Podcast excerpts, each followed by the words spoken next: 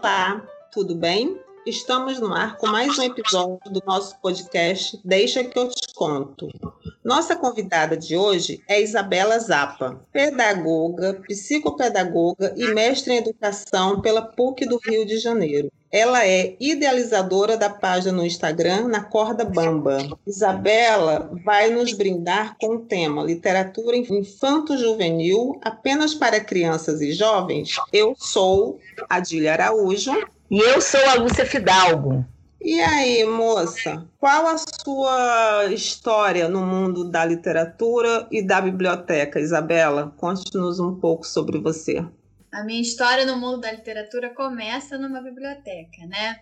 Eu me formei em pedagogia e demorei um tempo para começar a trabalhar em escola. Fui fazer o mestrado e só depois que eu terminei o mestrado é que eu fui verdadeiramente para a sala de aula do Fundamental 1. E na escola que eu trabalhava tinha uma biblioteca maravilhosa e uma bibliotecária tão maravilhosa quanto. E foi essa bibliotecária que me trouxe de volta a vontade de ler, que eu tinha perdido na adolescência, e que me indicava vários livros infantis então, eu ter todo dia, quando eu saía, quando as crianças iam embora, eu ia para a biblioteca e ficava pesquisando livros, ela me indicava, comecei a trazer vários livros para casa e daí surgiu a vontade de compartilhar com as pessoas as coisas que eu descobria. E então nasceu na Corda Bamba, que é o meu trabalho né, de curadoria e literatura infantil. Quando você pergunta se a literatura infanto-juvenil é apenas para crianças e jovens. Eu queria que você abordasse esse tema e respondesse: realmente você acha que a literatura infanto-juvenil é só para crianças e jovens? Eu vou explicar um pouquinho de como isso surgiu na minha vida. Eu comecei a fazer um trabalho de curadoria na Livraria da Travessa. Uma vez por mês eu ficava lá ajudando os adultos e as crianças na escolha dos livros.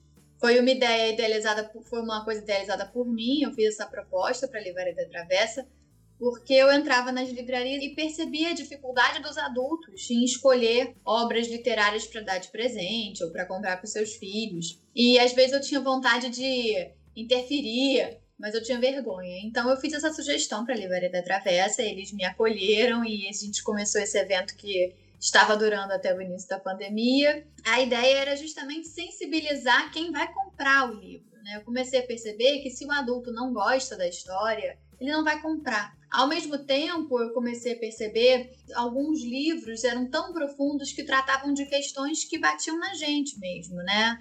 Batiam em questões nossas. Aliada a isso, fui chamada por uma creche para conversar com pais e professores sobre um livro que estava causando um certo mal-estar. E percebi que se os adultos tivessem lido esse livro com um pouco de reflexão, com uma certa mediação, esse livro não teria causado um mal-estar. Era um livro chamado Lobinho Bom, se eu não me engano, e os adultos estavam achando que era violento e que as crianças podiam se tornar violentas a partir desse livro, porque o lobo comia chapeuzinho, enfim eu comia outro lobo, e eu comecei a perceber que os adultos precisavam de ajuda antes de ler esses livros para as crianças, porque precisavam encarar as próprias questões antes de fazer mediação com a criança. E daí surgiu a ideia de criar um clube do livro infantil para adultos. A gente teve três edições, também teve na Primavera Literária, e eu percebi como os adultos ficavam com os olhos brilhando ao ouvir as histórias, como aquilo batia nas questões deles, né? As pessoas discutindo sobre o que, que aquilo sensibilizava. E eu acredito que essas pessoas se tornaram um pouco mais preparadas para dialogar com as crianças a partir das obras. É legal você falar isso, né? Porque muita gente me pergunta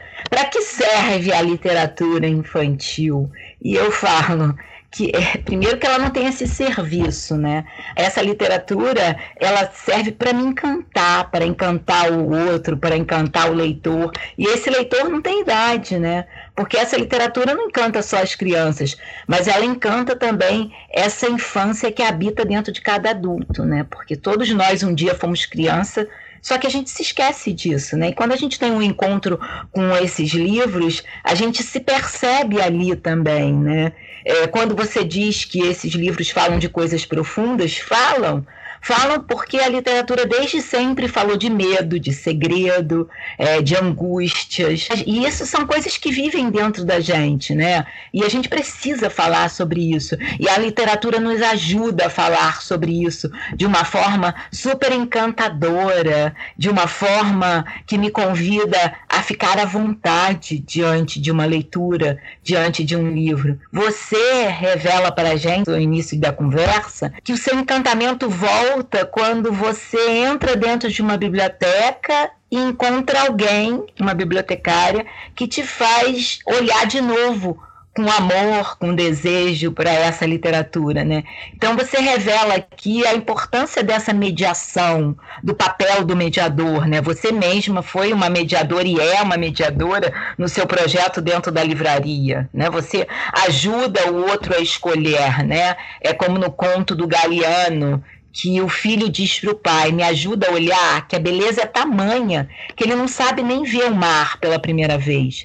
E ver pela primeira vez o livro, a literatura, com esse olhar de encantamento, a gente precisa de ajuda. Bartolomeu Campos Queiroz dizia né, que o belo às vezes assusta, porque ele é tão grande, ele é tão bonito, que a gente não consegue ver sozinho. E alguns livros na literatura infanto-juvenil eles são assim, você concorda, Isabela Concordo. e Adília? Você... A gente precisa de muita mediação para construir coletivamente o sentido de uma obra, né? Porque a Cecília Bajur fala que a gente não sabe, não lê um livro inteiramente se a gente não falou sobre ele. Então a gente reorganiza aquilo que a gente pensa sobre uma obra a partir do momento que a gente fala sobre ela. Então se a gente pode fazer essa mediação com adultos, se a gente pode trocar as impressões, né? Quantos clubes do livro para os adultos, né? Como é bom a gente poder falar sobre o livro que a gente leu. A gente tem isso, né? A gente acaba de ler um livro, a gente quer contar para alguém, a gente quer conversar com alguém. E aí, por que não fazer isso com a literatura infantil, né? Você diz que a gente se reencontra com aquela criança que a gente foi, com certeza. Mas ao mesmo tempo, eu acho que algumas questões são permanentes, né? Na nossa vida como ser humano, né? O medo, ele é permanente.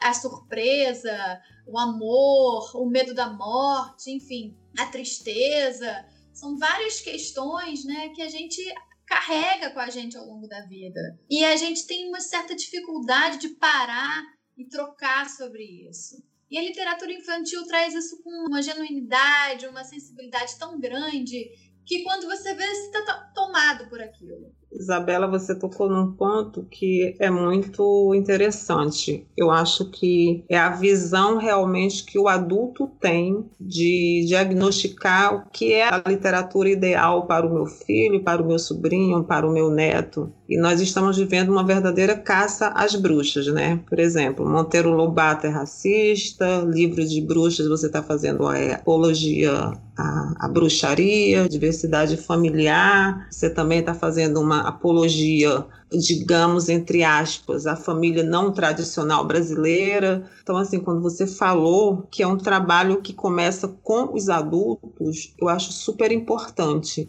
porque os adultos, eles têm uma visão do moralismo, né? Que eu não quero que o meu filho, o meu sobrinho, o meu neto, eles leiam e eles saibam. E a literatura infantil, de uns tempos para cá, ela vem fazendo isso muito bem. Eu lembro de um livro que nós temos lá na biblioteca sobre a bruxa Salomé, que era doente do pé. Teve um, um conflito, né, é, queriam tirar do acervo, porque a gente falaram que ah, vocês estão fazendo é, apologia a bruxas e eu sou e eu trabalho numa escola religiosa. Então, assim, tem toda uma estrutura, porque eu sempre falo, quando você trabalha com literatura infantil, literatura infanto-juvenil, com biblioteca escolar, é, você como pedagoga, como professora, a Lúcia também, você não trabalha só com a criança nem com o jovem, né? Você trabalha com a família também. Quando você falou isso, eu vejo como se fosse uma parar para colocar esses adultos para fazerem uma avaliação do que tanto amedronta eles. Por que, que o meu filho não pode ler um livro sobre diversidade familiar? Por que o meu filho não pode ler um livro que fale sobre uma bruxa que não é uma bruxa dos contos antigos, que era bruxa do terror, entendeu? Por que, que o meu filho não pode ler sobre racismo, entendeu? Assim, então, assim, é, são coisas bastante importantes que a literatura faz com que a gente pense e repense os nossos conceitos, né? Os nossos preconceitos, na verdade. Então, assim, eu acho que é de fundamental importância, sim, que esse trabalho seja feito, porque por trás daquela criança tem um adulto. E o adulto esquece que ele foi criança. Então, ele lendo os livros, ele tendo uma nova visão sobre aquela obra, sobre aquela história, ele consegue desmistificar o que ficou na cabeça dele. Em algum momento ele achou que o lobo mau não é uma boa história para o fiar, porque o, o lobo mau ele comeu a vovozinha, ele matou a vovozinha do Chapeuzinho Vermelho, porque o lobo mau sempre foi visto como uma figura má, e nem sempre é assim, né? Então, assim, quem é realmente esse lobo mau que foi construído ao longo desse tempo todo? Então, eu acho muito bacana, interessante. Eu acho que tem que ser o caminho é por aí. É a literatura infantil atingindo ao público adulto. Queria saber um pouquinho, assim, é, que você tem a, o Clube do Livro, né? E como é que é esse Clube do Livro? Como é que é essa experiência é, desse Clube do Livro com as crianças e com os adultos? Porque eu, por exemplo, né, como eu trabalho com a literatura infantil, eu escrevo também, eu sou uma contadora de histórias, mediadora, de leitura também, eu tenho um acervo de literatura infantil, eu acho que ele me completa. Eu digo sempre que essa literatura que mescla o visual com o texto, né? Que você lê além das palavras, porque as palavras do livro de literatura infantil, ele transborda nas imagens também. É, como é que é ter esse clube? Quem são os, quem é que está nesse clube do livro com você? E revela para a gente assim algumas coisas que você viveu e que você não esperava viver dentro desse clube? Com as crianças, né, eu faço mediação de leitura em sala de aula, né, como eu trabalho numa escola, né, quando a gente estava em aula presencial, a gente fazia as rodas de biblioteca, né, toda semana, eu discutia um livro. E aí é a, a, grande importância da mediação, né? Aquilo que a gente estava falando, como esse papel do adulto de orquestrar aquilo que as crianças estão falando. Quando eu comecei a fazer o Clube do Livro para os adultos, as primeiras pessoas que vieram foram as pessoas já ligadas à literatura infantil. Donas de livraria, estudiosas, gente que estava na faculdade ou que queria começar a pensar sobre o tema. Então, a ideia é a seguinte: eu divulgo né, o livro que vai ser lido, e esse livro vai ser mediado por mim durante o encontro, mas quem já tiver lido, quem quiser levar o seu livro também, tá à vontade. E durante, depois dessa leitura, a gente conversa sobre as questões que surgem a partir dessa obra, né? E eu gosto também de mobilizar e criar alguma coisa a partir disso. Então, quando a gente lê O Vazio, né, que foi o segundo livro, O Vazio é um livro super profundo da Ana Lenas, que fala disso que a gente tem. É um livro que deveria estar na sala de espera ou dentro dos consultórios dos psicanalistas, tanto para adultos quanto para crianças. E é um livro que fala desse buraco que a gente tem dentro da gente, não pode ser saciado, não deve ser saciado, mas que dele brotam coisas importantes para nossa vida e que todos nós temos os nossos vazios. Como o livro, por exemplo, termina, né, com uma, um broto nascendo desse vazio da criança, eu levei para cada participante um vasinho com uma semente de girassol. Então cada participante recebeu e plantou o seu próprio girassol, simbolizando ali o vazio de cada um. Isso foi no final do encontro, né? Foi uma experiência muito bonita. Todas elas levaram para casa os seus girassóis, umas com mais medo de cuidar, outras com menos.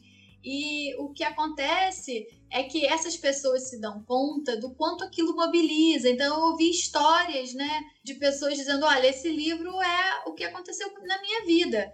E é quase uma terapia de grupo ali. A gente conversa. A dificuldade desse tipo de encontro é você fazer com que as pessoas se sintam confortáveis para se expor, porque a criança se expõe com muita facilidade. A criança coloca as suas experiências, as suas tristezas, a criança chora ali no meio da turma com muita facilidade. O adulto é mais reservado, né? Tem as suas defesas. Então é difícil num encontro você conseguir que eles se exponham da maneira como seria interessante a gente poder trocar, né? Mas eu consegui coisas bem interessantes. Então, o primeiro livro que eu li foi O Muro no Meio do Livro, que é um livro bem interessante que eu vou indicar no final, que fala sobre os diversos muros. Eu adoro esse livro, ele é maravilhoso. É maravilhoso, né? Exatamente, esse livro tem uma função da imagem, que é um dos papéis do, do do livro, é isso, é você destrinchar aquela obra. O que, que essa imagem está dizendo? O que que, por que, que o autor escolheu essa palavra, essa maneira? Então, é uma análise coletiva, né?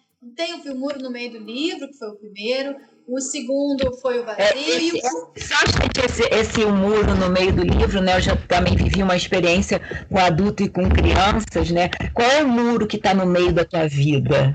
E a gente pensa que a criança não entende essa profundidade, ela entende muito, né? Ela entende demais isso e, e ela discute com muito mais clareza o que a gente pensa que não. E é tão fácil para eles entender qual é o muro que está na vida deles, né? E, e o adulto, quando vai falar sobre isso, ele fica querendo querendo é, é, meio que enfeitar, enfeitar o pavão, sabe? Para não se revelar, e a criança se revela ali.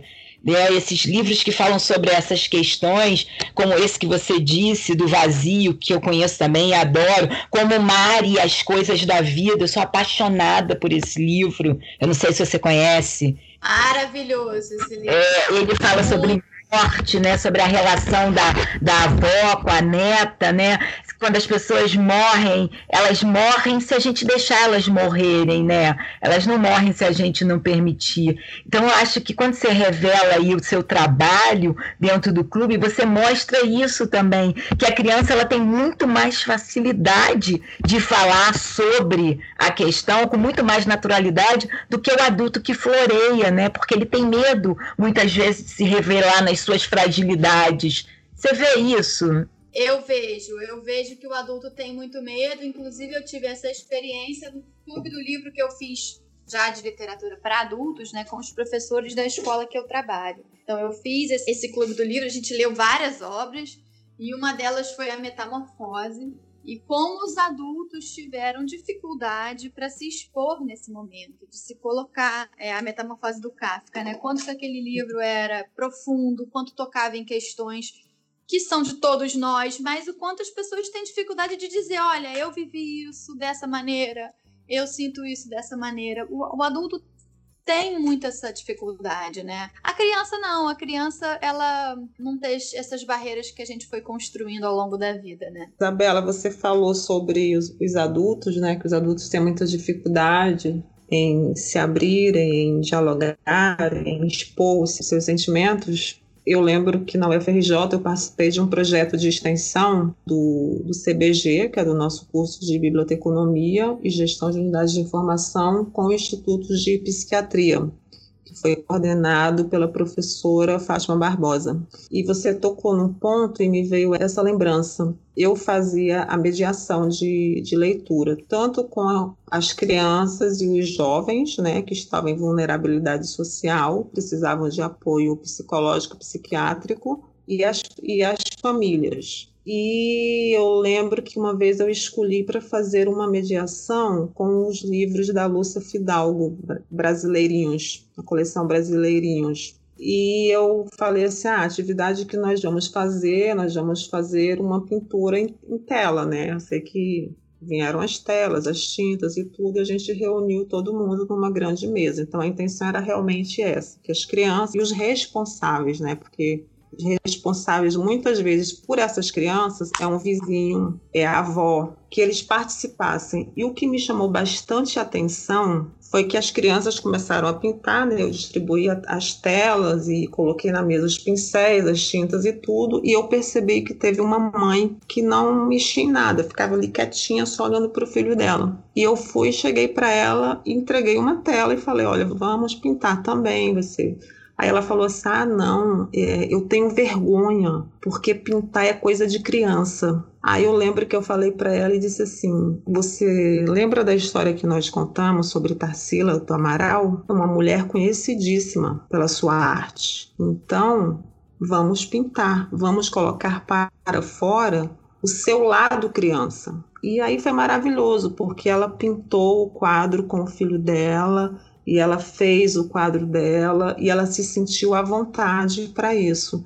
Então, assim, isso me chamou muito, muito, muito, muito atenção como adulto. Independe, assim, da classe, né? Porque são, eram, eram pessoas, assim, de uma classe... Eu não gosto de usar essa palavra inferior, mas são classes desprovidas, né? Estão em vulnerabilidade social. E que elas se sentem muito diminuídas e quando você coloca a literatura, quando você passa para eles que a literatura é um caminho, que a arte é um caminho, é muito lindo quando você vê isso, entendeu? Quando você vê que uma mãe que acha que pintar é coisa só para criança, ela naquela idade, não, eu não posso fazer isso. Então, assim, você rever todos esses conceitos. Outra coisa também que eu lembrei enquanto você falava foi de outra mediação de leitura também que eu fiz nesse mesmo projeto, um garoto com esquizofrenia e que ele tinha medo de tudo. Aí eu lembro que a psicóloga conversou comigo e falou assim: Adila, eu queria que você escolhesse um livro para ele poder falar, porque ele ia para as sessões de análise e ele não conseguia falar.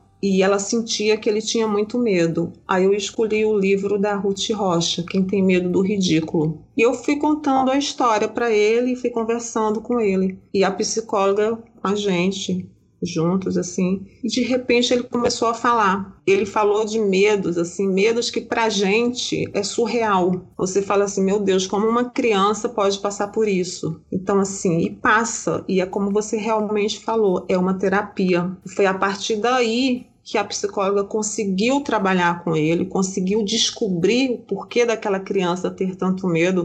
Eu lembro que quem levava ele para as sessões é um vizinho que vendia balas no trem, porque a mãe não tinha dinheiro para ir e voltar com ele. Então o vizinho levava, aí quando terminava o trabalho dele de vender as balas, buscava ele lá no Instituto de Psiquiatria, no Capsicarim, é o FRJ, levava para casa. Então, assim, é, quando você tocou nesse assunto, me veio à mente. E é um trabalho realmente muito bonito, muito gratificante quando você vê o, o resultado. E eu queria deixar registrado isso assim eu admiro muito assim quem vai para esse lado mesmo quem se propõe a isso porque é uma doação né? Você só se doa se você tiver amor. Tô encantada aqui na corda bamba eu adorei o trabalho, o seu trabalho eu já conhecia, né? Porque você também estudou na PUC, né? Você fez é, mestrado lá, não foi? Na, em educação. Isso.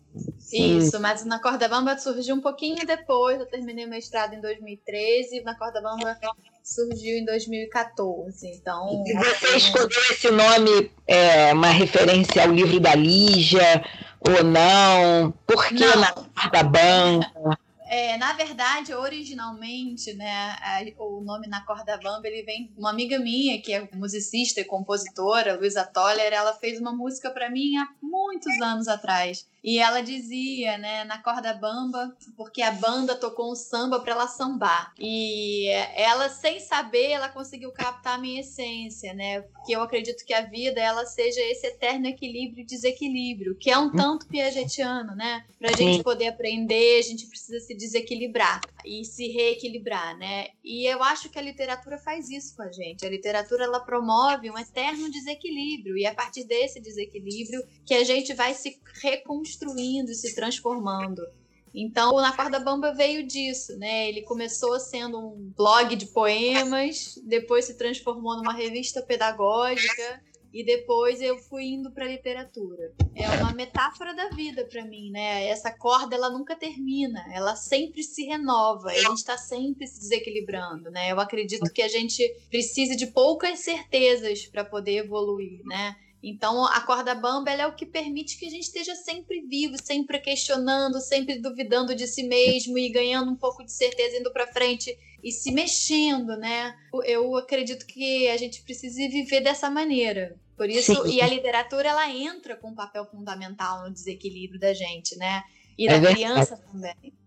E você fala também da importância desse professor ser um leitor, né? Como eu também sempre reforço a importância do bibliotecário ser um leitor também, né? É, apesar de todo esse trabalho lindo, né, que você faz, que muitas pessoas fazem, acho que a gente, nós três aqui somos envolvidos nesse trabalho de promoção do livro, da leitura e na formação do leitor dentro das nossas ações, a gente percebe hoje ainda muito forte esse descaso, né? Dentro da formação desses professores para se tornarem leitores. Há um buraco enorme aí, né, na formação deles. Eles não têm esse trabalho voltado para a literatura, para a formação do gostar do livro e da leitura. E na biblioteca a mesma coisa, né? Esse desvalor para a biblioteca escolar, né? Quando elas existem e quando não, elas são às vezes depósitos de livro.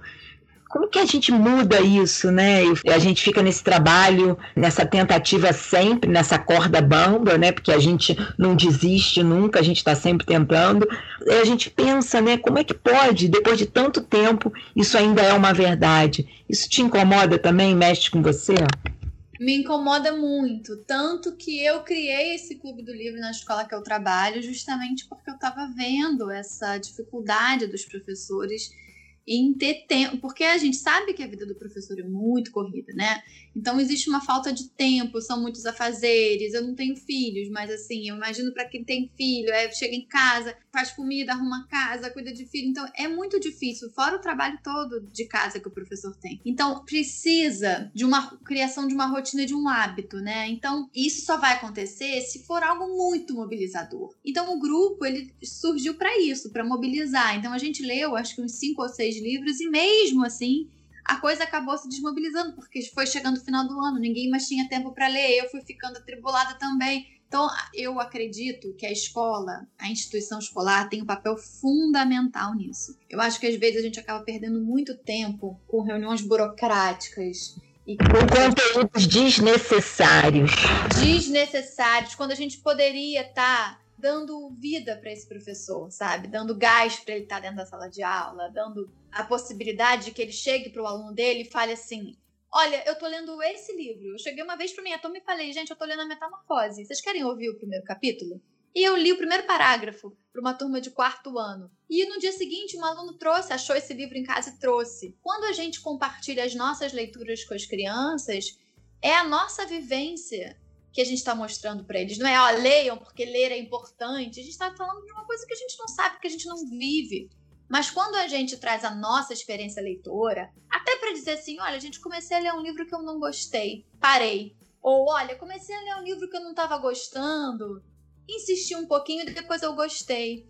Trazer o livro, mostrar a capa, porque eu acho que daqui a 10, 15 anos, se eles forem numa livraria e derem de cara com esse livro, nossa, minha professora leu esse livro. Então eu acho que o nosso papel é de poder dizer para eles alguma coisa que a gente está vivendo. Então não adianta dizer que é bom ler, né? Se a gente não faz isso, porque aí a verdade não passa. É um discurso vazio. Então acho que a escola precisava muito trazer para dentro dela os clubes de leitura, fazendo parte do horário do professor. Então vai ter reunião de planejamento, uma hora vai ser para discussão do livro. Mas a escola, coitada também, se vê atropelada por um monte de demandas.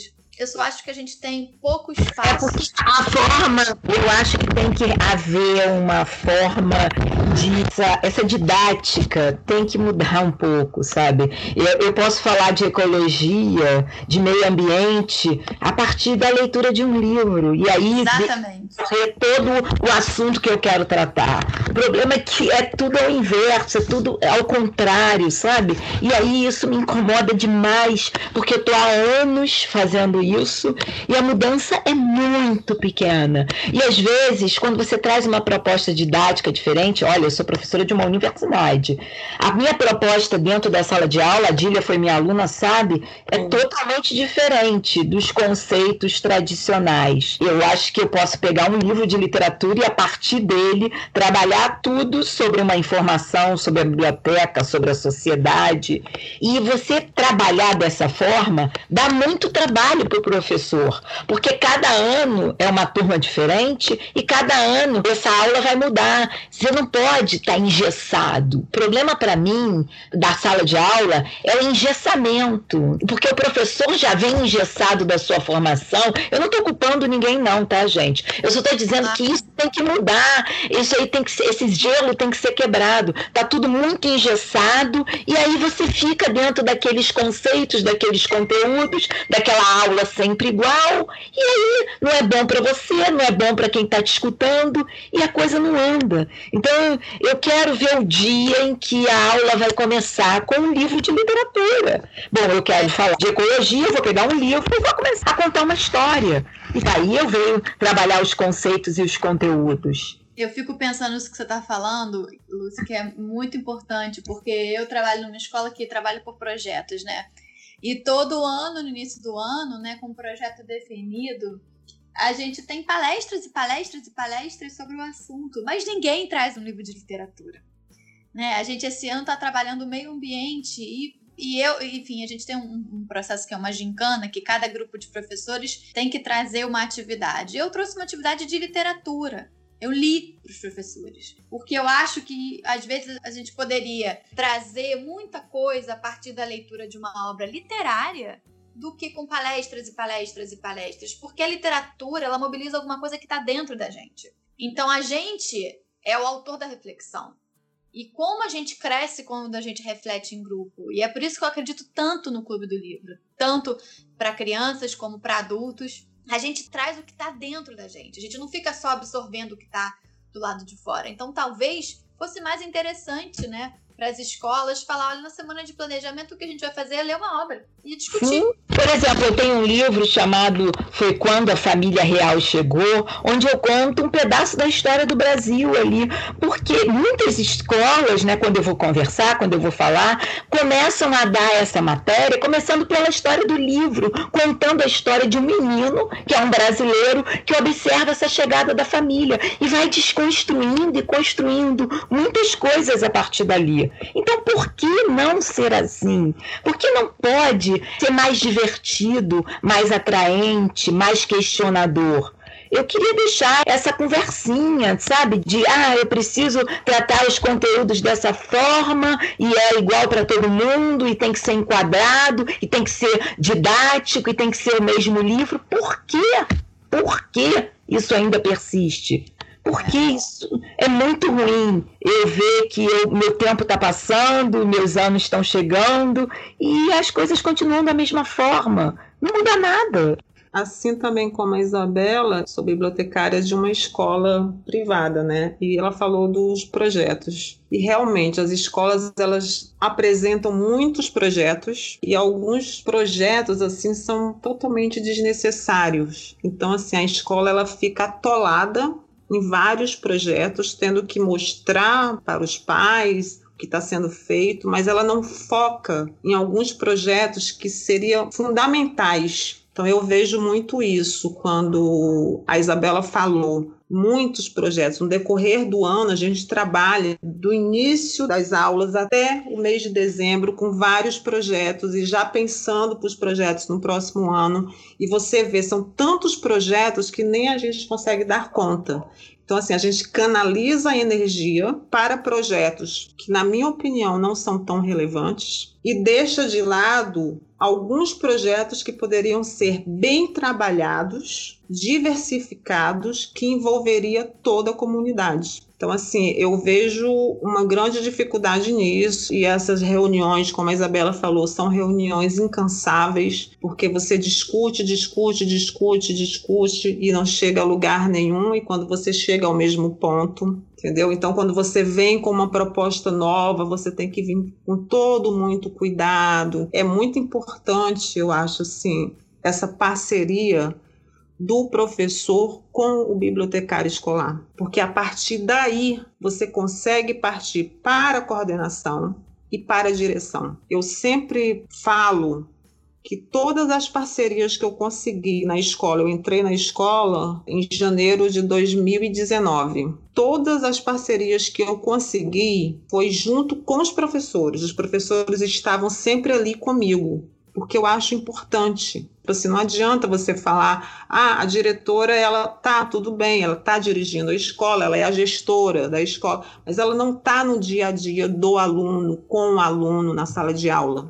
Então, assim, às vezes a gente discute projetos que são incansáveis, para você jogar para a torcida, né, como a gente chama, e que no final de tudo são projetos vazios. Então eu acho que a gente tem essa dificuldade, a gente canaliza muita energia para projetos que não dizem nada e deixa de lado assuntos que são relevantes para a sociedade, para a formação do leitor, para que esse leitor, seja ele criança, seja ele adulto, tenha um outro olhar, veja o mundo com outros olhos, porque tipo assim, a visão é muito limitada. Então, se você não se abrir para outros horizontes, você não consegue. Você vai ter sempre aquela opinião manipulada, que eu acho isso muito triste que eu fico pensando é quão pouco espaço a literatura tem na escola. A gente fala muito que ah, a escola é o lugar onde as crianças leem, a escola, mas a literatura está presente como interpretação de texto, não como arte, não como lugar onde a gente vai se repensar e se constituir. E eu vejo que a literatura tem pouco espaço dentro da escola. O que ela tem é um espaço de leitura burocrático, mas não um espaço de questionamento, um espaço de reflexão. E eu tenho muita pena disso, porque eu, por exemplo, trabalho numa escola que é uma escola de artes, né? Uma escola que tem cinco tempos de artes por semana. Cada as crianças têm aula de artes, teatro, música, coral, dança, mas tem um tempo de biblioteca. A literatura não é encarada como arte. Precisa olhar para a literatura como arte, como um lugar de múltiplos sentidos, de construção coletiva dos sentidos. E como a biblioteca é um espaço onde cada professor faz do seu jeito, e se quiser pode usar inclusive uma coisa burocrática de sala de aula, a gente não tem a garantia de que vai haver uma construção de sentido coletivo, um debate, uma discussão com as crianças. Isso é tão importante. Quantas questões de sala de aula eu já resolvi a partir de, como vocês disseram, né? Quantas questões de recreio, de futebol, de relação entre eles não foram disparadas a partir de uma leitura de um livro. Sem essa intenção, Exatamente. ou com essa intenção. Exatamente. Que eu acho assim, o livro paradidático, ele é muito imposto, né? Você impõe o livro paradidático como uma forma de avaliação. Mas a literatura como arte, ela parece que aos olhos de quem não conhece se torna menor.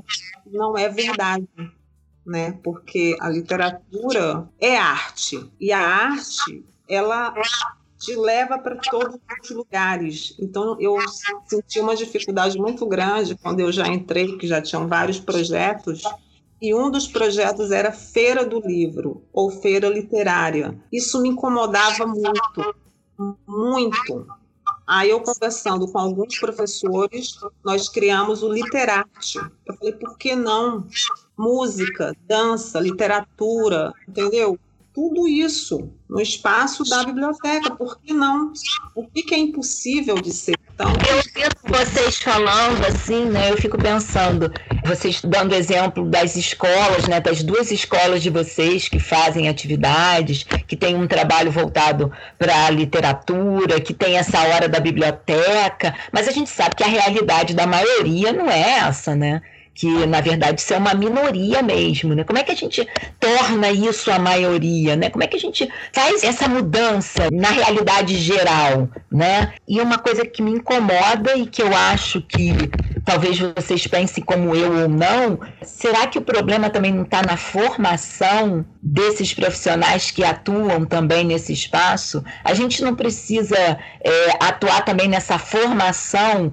Eu sei que no seu clube de leitura você faz um trabalho de formação, não faz, Isabela? Eu estava vendo que você faz oficinas. São dois trabalhos paralelos, mas que, enfim, se encontram, né? O Clube do Livro, ele tem um quê de formação a partir do momento que a gente vai analisar as obras e vai é, olhar para essas obras de maneira mais profunda, pensando numa formação do leitor. E eu também tenho um curso de formação para professores, né? Que eu chamo de conversas literárias ou de mediação de leitura na escola. O último foi mediação de leitura na escola, em que eu converso com professores, é, diretoras, autores de livros infantis também. O meu público é muito diverso. Então, tem desde quem está na sala de aula e quer se aprofundar na mediação da leitura, e na própria formação de leitor também, que é importante a gente pensar no quanto a literatura é importante para a gente, né? Quanto autores que querem se aproximar do público infantil, diversidade muito grande, né? Eu gostaria muito que dentro dos meus cursos tivessem estudantes de pedagogia. Eu adoraria. Eu adoraria poder estar na universidade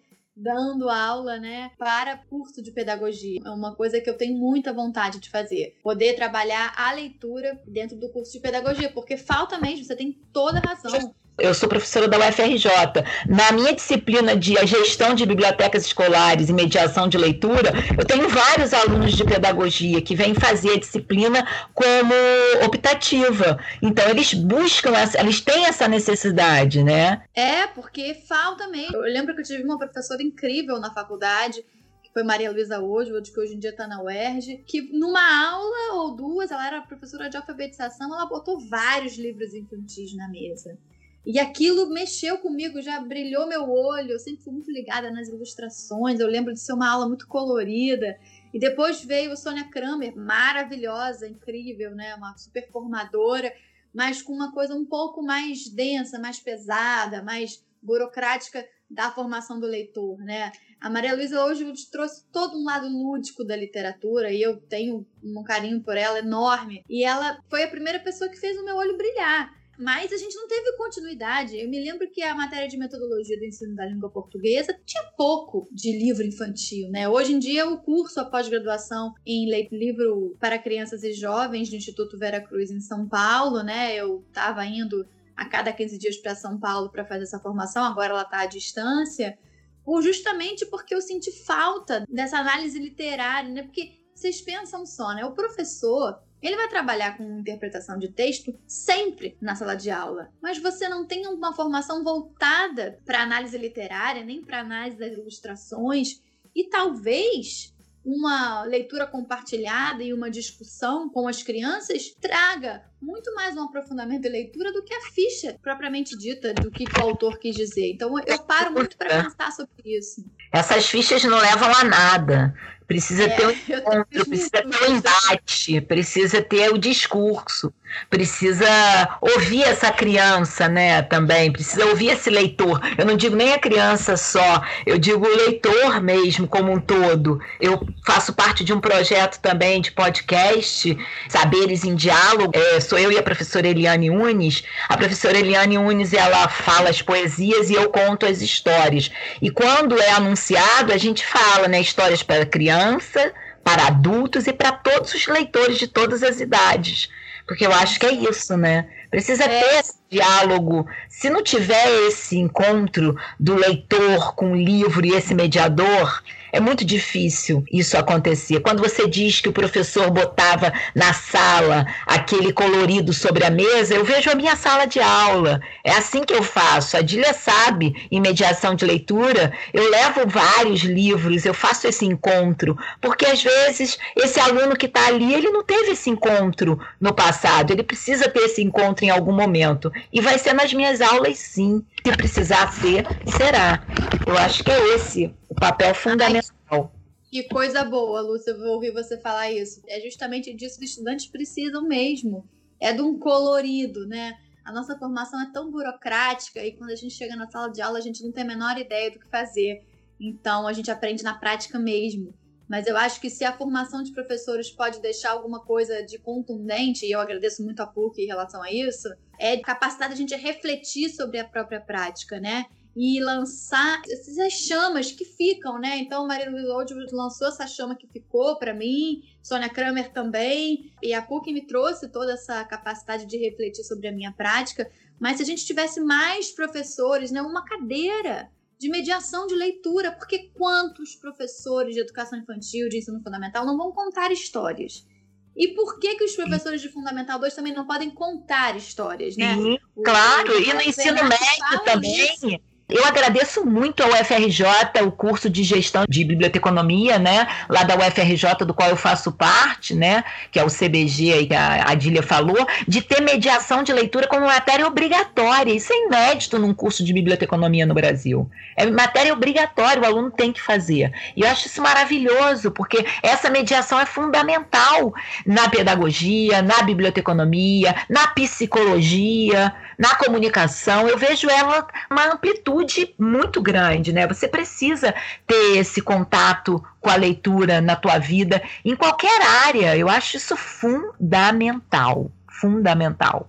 E esse encontro tem que ser um encontro prazeroso, tem que ser um encontro dinâmico e ele tem que existir de forma agradável para todos. Não pode ser uma coisa pesada, né? Eu não gosto de sala de aula pesada. Nunca gostei como aluna e não gosto como professora. É, nós estamos chegando ao final do nosso podcast. Temos assuntos aqui para vários outros podcasts que poderemos pensar mais à frente, colocar em prática. Mas, Isabela, eu queria que você falasse né, sobre o livro que você escolheu para mediação de leitura que você fizesse a mediação e depois indicasse dois livros. O seu livro de cabeceira, o livro que você gostou, o livro que te marcou. E no final, peço que você deixe os seus contatos do seu Instagram, do seu site, para que todos possam ter esse encontro que foi maravilhoso. Então, Isabela,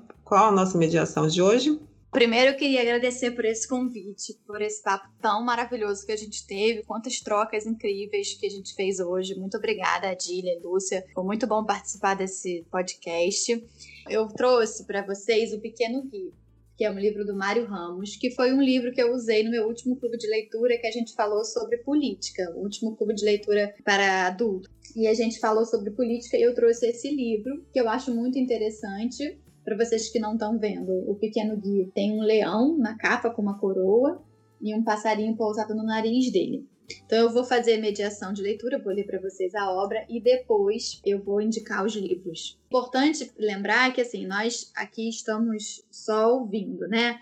Esse livro tem imagens bastante interessantes. Eu tentei achar um livro que tivesse mais texto e que a imagem não entrasse tanto, mas é quase impossível dentro das minhas prateleiras aqui. Qualquer coisa que eu achar que estiver faltando, eu vou relatando o que tem na ilustração, tá bom? Mário Ramos, a editora é a WMF Martins Fontes.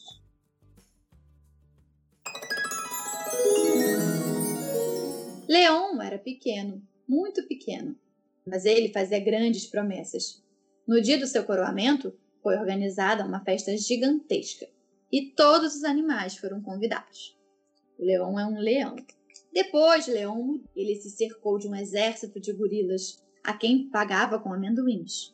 Para encontrar Sua Majestade, era preciso fazer o pedido com muita antecedência. Depois, se apresentar de joelhos, baixando os olhos e falar baixinho para não atrapalhar sua cesta. Os animais começaram a protestar. Então, Leão tornou-se cruel, muito cruel. Quanto mais malvado, mais se sentia grande, terrivelmente grande. Em pé em seu trono, ele mudava as leis segundo seu humor. Os animais começaram a ter medo. Um dia ele inventou uma lei que proibia os pássaros de voar. Os pais eram obrigados a quebrar as asas dos seus filhotes no nascimento. A revolta começou a pipocar. Para desviar a atenção, Leon declarou guerra a seu vizinho. Vista do balcão, a guerra era um belo espetáculo. E na imagem a gente vê o leão, Leon, numa sacada e uma mancha vermelha no muro do palácio. Nos confins do reino vivia Tiffany. Tiffany estava triste, muito triste. Seu amado havia sido esmagado por um paquiderme e ela estava grávida do primeiro filho deles. No nascimento, o pequeno tropeçava em suas patas e começou sua vida na Terra com uma série de cambalhotas. Ha ha ha! Como você é engraçado! Vou chamá-lo de Gui, e você será o meu pequeno Gui, querido, dizia-lhe Tiffany, apertando-o em suas asas. Ela educou seu filho dando todo o amor do mundo e esqueceu de quebrar suas asas. Ela o ensinou a evitar os animais grandes para não ser esmagado, a montar nas árvores com uma escada e a não cair dos galhos. Gui era muito curioso e não tinha medo de nada. Ele adorava divertir seus amigos com suas palhaçadas. E na imagem a gente vê o Gui pendurado no rabo de um elefante. Enquanto isso, a guerra se eternizava e o rei se exibia prometendo tempos melhores. Um dia, o cortejo real passou na região onde vivia Gui. Viva o rei! gritaram os animais. Por quê? perguntou Gui. Todos os animais olharam para ele. Se ele é mau, por que o rei? insistiu Gui. Porque ele tem a coroa, responderam os animais. Ridículo, disse Gui, que tomou o impulso, agitou as asas e voou. Os animais prenderam a respiração. Gui voou até o rei e pegou sua coroa. Que lhe arranquem as asas, que lhe furem os olhos, que o queima no fogo! gritou Leão, louco de raiva. Mas ninguém pode fazer nada contra um simples passarinho que voa livremente. Gui colocou a coroa na cabeça do porco. Todos os animais riram pelos cotovelos. Mas o porco não ria, pelo contrário. Ele levou o seu papel bem a sério e decretou: Tomar banho uma vez por ano é o suficiente e exijo que os carnívoros arranquem dente por dente. Ridículo! Disse Gui, que pegou a coroa de volta e a colocou na cabeça do crocodilo, que ordenou. Os porquinhos gordinhos devem vir me visitar, em grupo de oito na hora do jantar. Ridículo! Disse Gui, que pegou a coroa de volta, a colocou na cabeça do burro, que anunciou. É proibido ler e escrever, e também responder. Ridículo! Disse Gui, que pegou a coroa de volta e colocou na cabeça do elefante, que exigiu. 36 refeições quentinhas servidas na cama e que esmaguem todas as ratazanas. Ah, ridículo! Disse Gui, que pegou a coroa de volta e colocou na cabeça do cachorro, que impôs. Todos os animais devem falar latindo e mexer o rabo quando estiverem sorrindo. Ridículo! Disse Gui, que pegou a coroa de volta e a colocou na cabeça da raposa, que decretou. As galinhas e os coelhos poderão correr pelo campo. Os patos e os gansos serão livres como o vento. Quero todo mundo sem pensar no tempo. Ridículo! Disse Gui que pegou a coroa de volta e colocou na cabeça do gorila, que coçou longamente o crânio antes de resmungar. E se devolvêssemos a coroa ao leão? Completamente ridículo. Disse Gui, que, pegou a coroa de volta, voou muito alto no céu e desapareceu no horizonte. Gui voou muito tempo e descobriu uma imensidão azul. Então, deixou a coroa cair. Ela desapareceu no fundo do oceano. Aliviado, Gui decidiu ver outros mundos. Enquanto isso, no fundo do mar, Nero, o peixinho, que estava com a coroa, fazia grandes promessas. E acabou a história do pequeno Gui. Espero que vocês tenham gostado. Maravilhoso, Isabela. Muito atual. Eu gosto muito desse livro. Estamos vivendo, assim, acho reflexiva, muito interessante, entendeu? A questão do poder, né? Isso, é. é. Cada um reage quando tem o poder, né? Exatamente. É, enfim, tem muitas interpretações, muitos desdobramentos a partir desse livro, né? Realmente dá pra gente pensar um tempão. Maravilhoso. Então, Isabela, eu queria que você indicasse os dois livros fizesse a indicação tá. dos dois livros, aí você fala o nome do livro, autor, editora. Eu queria indicar um livro de formação, que seria o Ouvir nas Entrelinhas, da Cecília Baju, que é um livro que fala muito sobre mediação, você deve conhecer. É um livro que vai falar muito de como a gente faz a mediação com a criança, entre os adultos. Ela fala muito do escutar do professor. Cecília Bajura é maravilhosa. A editora é a Pulo do Gato, que tem toda uma coleção de livros de formação que é o Gato Leitor. Então, Ouvir nas Entrelinhas, Cecília Baju, editora Pulo do Gato.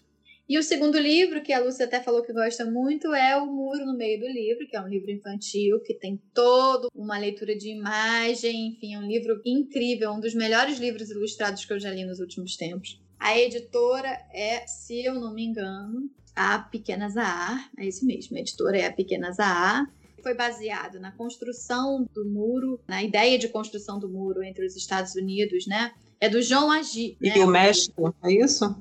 É, entre os Estados Unidos e o México. Então, o autor é um autor americano que, no meio dessa ideia do Trump de construir o um muro, escreveu esse livro, onde tem um personagem que é um soldadinho do lado esquerdo, e do lado direito tem um lugar que ele não conhece, mas que ele acha que é terrível. E a gente vai lendo a obra e vai percebendo que esse lugar não é tão terrível assim. Então, tudo que o personagem da esquerda não está conseguindo enxergar, e tudo, a gente, como leitor, enxerga o que está acontecendo dos dois lados. Mas o personagem da esquerda não sabe o que está acontecendo do outro lado, e ele teme muito o outro lado do muro. Mas o, o perigo realmente está no lado dele. É um livro para a gente pensar muito sobre os nossos preconceitos, sobre a nossa incapacidade de ver o outro lado do muro, os nossos medos enfim, tem uma questão política também super importante nessa obra. O Muro no Meio do Livro, João Agi, editora Pequenas a São as minhas duas indicações. Aí eu vou te falar os contatos, né? Na Corda Bamba, ele tem um site na internet, www.nacordabamba.com.